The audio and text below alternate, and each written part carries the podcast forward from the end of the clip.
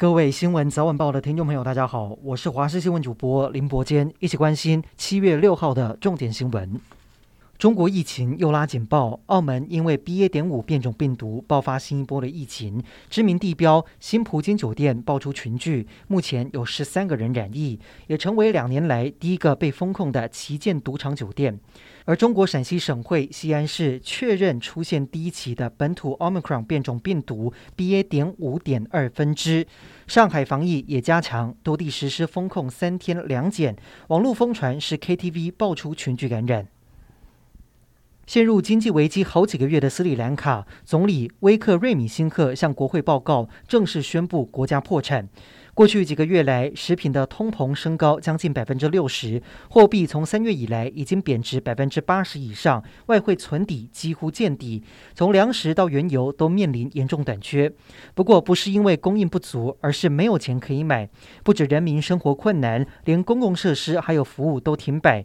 目前，斯里兰卡政府正在跟国际货币基金组织谈判，需要提出债务永续性计划，才有可能获得资金援助。也派出代表团前往俄罗斯。进行购买原油的谈判。亚太地区通货膨胀节节攀升，除了澳洲央行五号才宣布升息两码之外，南韩、菲律宾等国家的通膨也持续恶化。外界预期亚太多国可能进一步升息。有数学界诺贝尔奖之称的费尔兹奖五号公布得奖者，其中一位得奖人是韩裔美籍的许俊儿。他跟历史上其他获得费尔兹奖从小就热爱数学的大师相当不同。许俊儿是接近到大学毕业时才踏入数学的浩瀚世界。他高中时甚至辍学当一名诗人。立委蔡易余今天跑行程时，在嘉义的一六八县道和台三十七线路口被一辆转弯的车子给撞上。蔡易余的坐车翻了好几圈，手肘和小腿都受伤。他躺在病床上，急着在脸书上面发文跟大家报平安。他也说，这一次的惊魂让他人生跑马灯走了三圈，幸好有气囊及时救命。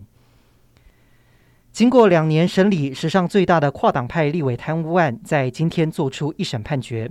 四名立委涉嫌收受前泰流董座李恒龙的贿赂，针对公司法修法向经济部的官员施压。其中苏正清刑期最重，被重判十年，褫夺公权五年；廖国栋八年六个月，陈超明七年八个月，徐永明七年四个月，都被褫夺公权，全案还可以再上诉。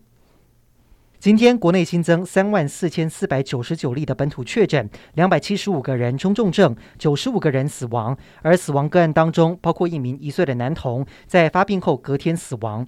同时，也在新增三例的儿童 Miss C 个案。另外，指挥中心也公布，国内首次出现两例 Omicron 变异株 BA. 点五的本土确诊，疑似是在机场接送家人时感染。指挥中心也公布亲友接送指引，目前一共框列接触者一个人，检测结果是阴。阴性列为自主健康监测。